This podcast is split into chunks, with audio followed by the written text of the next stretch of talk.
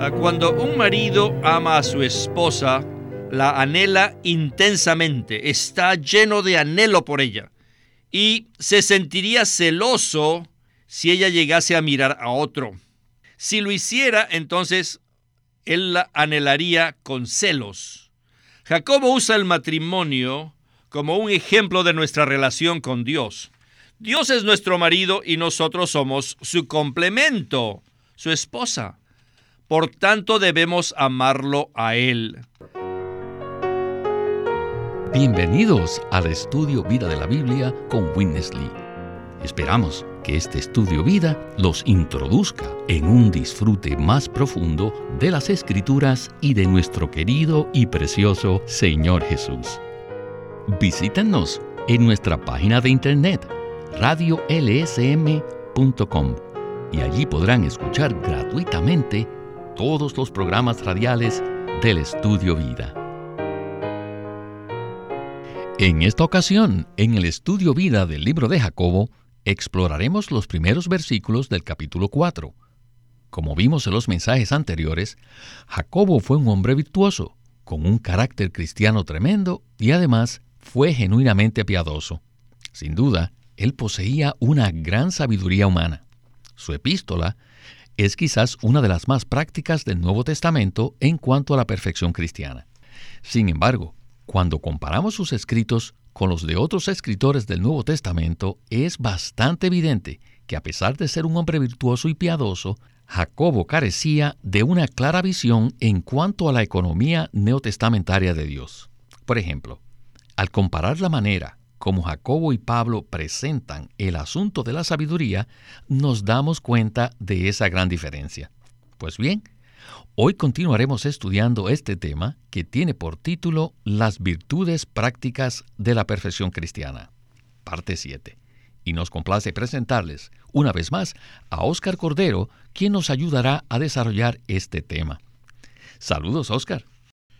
Me alegra regresar al estudio Vida de Jacobo para hablar acerca de este tema tan crucial. Óscar, sin duda, existe un gran contraste entre los escritos de Jacobo y los escritos de Pablo. No obstante, Jacobo hizo una contribución muy valiosa y positiva al Nuevo Testamento, hasta el punto que bajo la inspiración de Dios, su epístola fue incluida en el canon del Nuevo Testamento. Como ya dijimos, un ejemplo claro de este contraste lo podemos apreciar en la manera como ambos apóstoles presentan el asunto de la sabiduría. ¿Verdad? Eso es correcto, Víctor. El contraste entre Jacobo y Pablo es bastante impactante. Jacobo presenta el asunto de la sabiduría desde el punto de vista ético y moral como una virtud que nosotros poseemos, mientras que Pablo lo hace desde el punto de vista de la persona de Cristo, quien es el centro de la economía de Dios. Y en el libro de Primera de Corintios podemos ver que la sabiduría es Cristo mismo. Pienso que podemos aprender mucho de estos dos escritores, ya que existe un balance entre los dos puntos de vista. No obstante, la sabiduría que nos presenta la economía neotestamentaria de Dios se basa en la visión de Pablo y no en la de Jacobo. Así es, Oscar. Y quisiera leer el capítulo 1, versículo 5, en el cual Jacobo nos hace una exhortación estupenda. Allí dice, y si alguno de vosotros tiene falta de sabiduría, pídala a Dios, el cual da a todos con liberalidad y sin reproche, y le será dada. Sin duda, el sabor de este versículo es totalmente del Antiguo Testamento y nos remite a Salomón, quien tuvo la oportunidad de pedirle sabiduría a Dios y le fue concedida con liberalidad. Todo parece indicar que Jacobo siguió ese mismo modelo al escribir su epístola, la cual nos habla acerca de la perfección cristiana práctica. En contraste con esto, cuando Pablo habla acerca de la sabiduría, lo hace de una manera muy diferente. Por ejemplo, en 1 Corintios 1:30, Pablo dice lo siguiente, Mas por él estáis vosotros en Cristo Jesús, el cual nos ha sido hecho de parte de Dios sabiduría. No hay duda que esta perspectiva contrasta plenamente con la de Jacobo, quien habla de la sabiduría como un simple don, mientras que para Pablo la sabiduría es una persona, Cristo mismo. Pues bien, este mensaje es una continuación del mensaje anterior, en el cual vimos que Dios nos transmite todo el tiempo a Cristo como nuestra sabiduría, mediante la comunión continua que tenemos entre nuestro Espíritu y el Espíritu Santo. En esto consiste verdaderamente la economía de Dios. Bien, escuchemos a Winnesley y el estudio vida de Jacobo. Adelante. Cristo como corporificación del Dios triuno ha sido instalado en nuestro ser tripartito para ser transmitido todo el tiempo, para ser impartido en nuestro ser todo el tiempo, y así poder vivir una vida que expresa a Cristo y así edificar la iglesia como el cuerpo de Cristo, como su plenitud. Maya, qué altura es esta. Creo que es más alto que el tercer cielo. Cuán maravilloso, cuán soberano es que Dios haya colocado estas catorce epístolas en la Biblia, escritas por el apóstol Pablo, las cuales nos presentan el nivel más elevado acerca de la sabiduría. Pero también colocó a su lado, soberanamente, una breve epístola de solo cinco capítulos para mostrarnos otro nivel de sabiduría, que no está mal, no tiene nada de malo, pero sencillamente es una sabiduría humana, es decir, está al nivel humano. Al tener estos dos niveles de sabiduría, podemos tener un cuadro completo acerca de la sabiduría y podremos saber dónde debemos estar. Debemos estar en la economía de Dios y en la perfección cristiana práctica. Debemos permanecer en estos dos niveles. Por un lado, debemos estar a favor de la economía de Dios, la cual consiste en la impartición de Cristo como la corporificación del Dios triuno para la edificación de la iglesia como la plenitud de Cristo y también de Dios. Esta es la economía de Dios. Entonces, ¿qué es la perfección cristiana?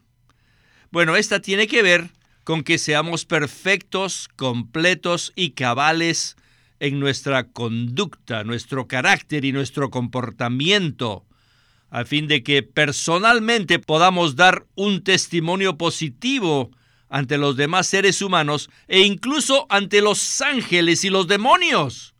Si somos completos, somos perfectos y cabales, nadie podrá reprocharnos en nada. ¿Se dan cuenta? Necesitamos ser tal clase de personas por causa de la economía de Dios. Ahora podemos comprender por qué existen dos niveles de sabiduría revelados en el Nuevo Testamento. Oscar, qué balance tan sabio y excelente podemos apreciar aquí. Conozco una gran cantidad de creyentes que cuando se les pregunta por los libros favoritos de la Biblia, frecuentemente contestan el libro de Proverbios en el Antiguo Testamento y el libro de Jacobo en el Nuevo Testamento. Algo que realmente me impacta es que después de las 14 epístolas de Pablo, sigue el libro de Jacobo, el cual solo tiene cinco capítulos. La epístola de Pablo a los Efesios es quizás uno de los más elevados, porque nos habla acerca de la economía de Dios. En dicho libro, el apóstol Pablo ora al Señor para que nos conceda un espíritu de sabiduría y revelación, a fin de que podamos comprender los misterios que se describen allí. Una razón por la que muchos creyentes prefieren el libro de Jacobo es porque no se requiere un espíritu de sabiduría y de revelación para comprender lo que está escrito allí. Sencillamente leemos el libro y comprendemos lo que quiere decir. Por el contrario, al leer los libros de Pablo necesitamos tener un espíritu de sabiduría y de revelación para poderlos comprender. Entonces, ¿Qué tal si usted nos comenta algo en cuanto a esto? El apóstol Pablo nos presenta el tema de la sabiduría, el cual es un poco abstracto, escondido y misterioso, ya que él lo presenta desde el punto de vista de la economía de Dios. Esa es la razón por la que Pablo dice que necesitamos un espíritu de sabiduría y de revelación para poder ver y comprender la sabiduría, quien es Cristo mismo. En contraste con esto, la visión acerca de la sabiduría presentada por Jacobo es muy superficial y externa, y se relaciona primordialmente con nuestra conducta habitual. Aunque es una visión buena, no existe nada abstracto, escondido y misterioso en ella. Sin embargo, la visión acerca de la sabiduría que nos presenta Pablo requiere que verdaderamente ejercitemos nuestro espíritu para comprenderla, ya que se encuentra en una esfera espiritual completamente diferente.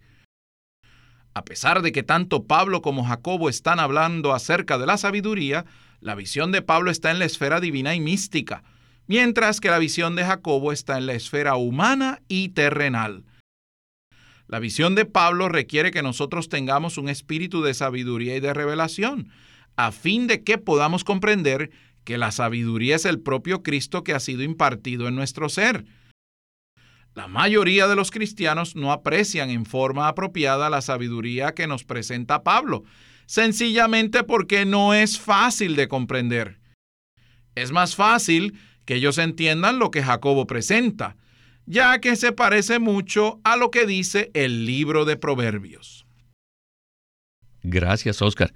Y otro punto importante que mencionó Winnesley es que necesitamos ambos aspectos de la sabiduría, a fin de que podamos tener una visión equilibrada y balanceada. Si solo nos enfocamos en el aspecto misterioso y abstracto, estaremos desbalanceados. Por esa razón, consideramos que la contribución de Jacobo es muy positiva porque nos presenta la perfección cristiana práctica. Bien, tenemos que avanzar a la siguiente porción del mensaje y para eso quisiera leer los versículos del 1 al 5 del capítulo 4. Estos dicen así, ¿De dónde vienen las guerras y los conflictos entre vosotros? ¿Acaso no vienen de esto? ¿De vuestras pasiones? las cuales combaten en vuestros miembros. Deseáis y no tenéis. Matáis y tenéis celos y no podéis alcanzar. Combatís y hacéis guerra. No tenéis porque no pedís. Pedís y no recibís porque pedís mal, para gastar en vuestros deleites. Adúlteros, ¿no sabéis que la amistad del mundo es enemistad contra Dios? Cualquiera, pues, que decide ser amigo del mundo se constituye enemigo de Dios. ¿O pensáis que la Escritura dice en vano, el Espíritu que Él ha hecho morar en vosotros nos anhela celosamente? Bien, con estos versículos regresamos de nuevo con Witness Lee para escuchar otro interesante segmento. Adelante.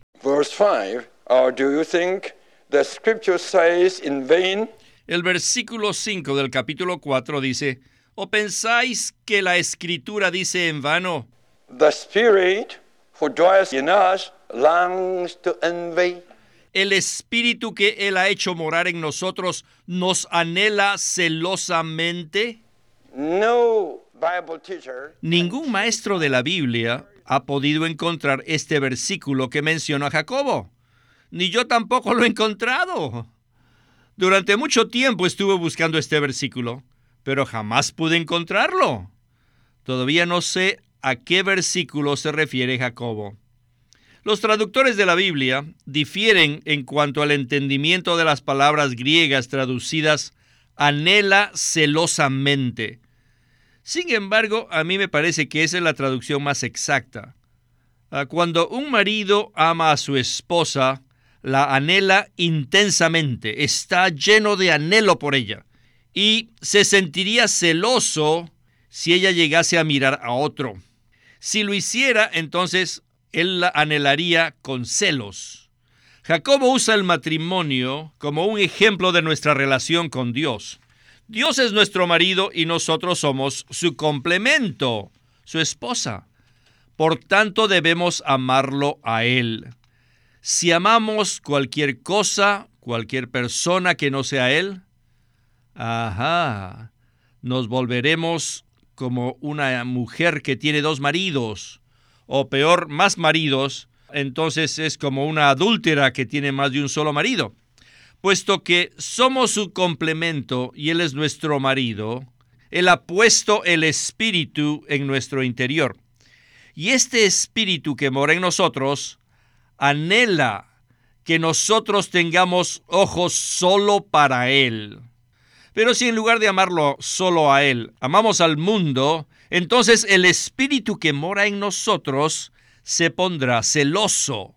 Este es el entendimiento correcto de lo que Jacobo quiere decir cuando afirma que el espíritu que mora en nosotros nos anhela celosamente.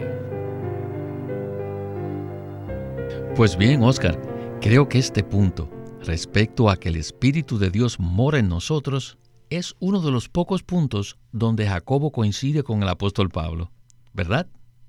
Así es, Víctor. Este es el único versículo de Jacobo que nos abre una pequeña ventana para mostrarnos que él sabía que el Espíritu de Dios mora en nosotros. Definitivamente este versículo nos presenta la visión de Pablo respecto a la vida cristiana, desde el punto de vista de la economía de Dios. Jacobo usa el matrimonio como ejemplo para mostrar que nosotros los creyentes y Cristo somos como una pareja. El espíritu que mora en los creyentes anhela que solo tengamos ojos para el Señor. Tal parece que la conducta de la cual habla Jacobo en su libro no es únicamente ética y moral, sino que también se relaciona con el espíritu que mora en los creyentes. Este es un punto que aprecio mucho en esta epístola. Estoy muy de acuerdo con usted, Oscar. Winnesley también dijo que si nosotros, como el pueblo de Dios, amamos el mundo, eso hará que el espíritu que mora en nosotros se sienta celoso. El apóstol Pablo habla acerca de esto en 2 de Corintios 11:2, donde dice: "Porque os celo con celo de Dios, pues os he desposado con un solo esposo, para presentaros como una virgen pura a Cristo. Entonces, ¿qué nos puede usted decir respecto a esta relación entre Dios y su pueblo? Sin duda, nosotros los creyentes somos la esposa de Cristo. Existe una relación íntima y amorosa entre Dios y su pueblo. Sin embargo, a fin de que podamos ser preservados como una virgen pura, necesitamos apartarnos de las distracciones del mundo y de cualquier otra cosa que no sea el propio Cristo. Si no lo hacemos, el Espíritu que mora en nosotros sentirá celos. Por tanto, aprecio mucho este versículo que nos muestra que tratar con el mundo no es un asunto de comportamiento, como piensan la mayoría de los cristianos. Ellos creen que como cristianos no podemos hacer esto o aquello, como una especie de regulación externa. No obstante, según se desprende de este versículo, nuestro comportamiento es algo que se produce como resultado del Espíritu que mora en nosotros y que opera en nuestro interior. Este aspecto se relaciona completamente con la economía neotestamentaria de Dios. Gracias, Oscar. De hecho, Jacobo habla de manera específica en el capítulo 4 respecto a la manera como Satanás intenta apartarnos del Señor. En el siguiente segmento veremos que existen tres elementos malignos que intervienen para mantenernos distraídos. Regresemos por última vez con Witness Lee para escuchar la conclusión del mensaje. Big items tres grandes asuntos, tres cosas principales, son las que debemos tratar cabalmente. De lo contrario, estas cosas nos harán que seamos adúlteros, enemigos de Dios y pecadores. Estas connotaciones tan malas serían aplicadas a nosotros. Sí, somos el pueblo de Dios, sí hemos nacido de Dios, Pero hoy en día nuestra condición actual indica que somos sus enemigos. ¿Por qué? Debido a que todavía en nosotros hay mucho mundo, hay mucha influencia del mundo. Algunos han desarrollado un fuerte lazo de amistad con el mundo y este mundo es el sistema satánico, un sistema organizado por el enemigo de Dios, el adversario de Dios. Por lo tanto, necesitamos tratar cabalmente con estos tres grandes asuntos. ¿Y cuáles son estos tres grandes asuntos? Los placeres, el mundo y el diablo. Los placeres. Los placeres están completamente involucrados con la concupiscencia, mientras que el gozo no está relacionado con la concupiscencia. Dios es un Dios de gozo, pero no es un Dios de placeres. Dios no tiene concupiscencia, pero nosotros sí y nos complacemos en nuestras concupiscencias. Es correcto que tengamos gozo, pero no es correcto que tengamos placeres. Tener placeres no es tan bien porque están relacionados con la concupiscencia. Si procuramos satisfacer nuestros placeres, estaremos dando rienda suelta a nuestras concupiscencias. Y esta concupiscencia está en mí y en usted. Debemos ser conscientes que las concupiscencias están en nosotros. Si no vivimos en el Espíritu, no tendremos la manera de poder vencer estas concupiscencias. Los placeres son el mundo. Muchas personas se han dedicado a disfrutar los placeres todos los fines de semana. Y esto es el mundo. Entonces aman al mundo. Los placeres están relacionados con el mundo y el mundo está relacionado con el diablo. Ahora, escuchen esto. Nosotros tenemos al Dios triuno tenemos a la Trinidad del Dios triuno, pero los placeres, el mundo y el diablo son una Trinidad maligna que se opone a la Trinidad divina. El Nuevo Testamento nos revela claramente que los deseos de la carne están en contra del Espíritu, que el mundo está en contra del Padre y que el diablo está en contra del Hijo.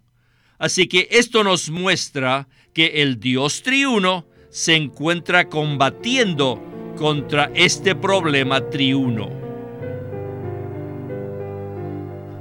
Bueno, Oscar, creo que todos nosotros podemos testificar que esa Trinidad maligna nos ha puesto en aprietos muchas veces. Sin embargo, gracias al Señor que tenemos la Trinidad divina para combatir en contra de esa Trinidad maligna que son las pasiones, el mundo y el diablo. ¿Qué tal si usted entonces nos da una breve palabra de conclusión en cuanto a esto?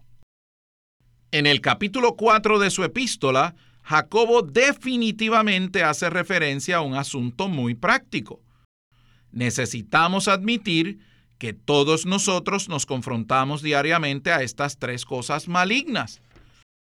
Cuando amamos otras cosas aparte de Cristo, el espíritu que mora en nosotros siente celos. Las pasiones se relacionan con nuestra carne, lo cual es algo del sistema del mundo y es totalmente uno con el diablo. Esta trinidad maligna ocupa nuestro ser y nuestro corazón y nos aparta de Cristo. Así que la única manera de confrontar estas cosas malignas no es tratando de hacerlo por nuestro propio esfuerzo, sino permitiendo que la Trinidad Divina los confronte directamente. El Padre está en contra del mundo, el Hijo está en contra del diablo y el Espíritu está en contra de la carne. Esto nos obliga a volvernos más al Señor. Nosotros debemos depender del Dios triuno que está en contra de estas tres cosas malignas. Amén a esta palabra. Si nosotros no dependemos del Dios triuno, no hay manera de que podamos combatir contra esa Trinidad maligna. Esto nos obliga a volvernos al Señor. Bueno, Oscar, se nos agotó el tiempo y debemos detenernos aquí. Muchas gracias por acompañarnos en el estudio Vida de la Biblia con Winnesley. Gracias por invitarme. Este es Víctor Molina haciendo la voz de Chris Wilde, Oscar Cordero, la de James Lee, y Walter Ortiz, la de Winnesley.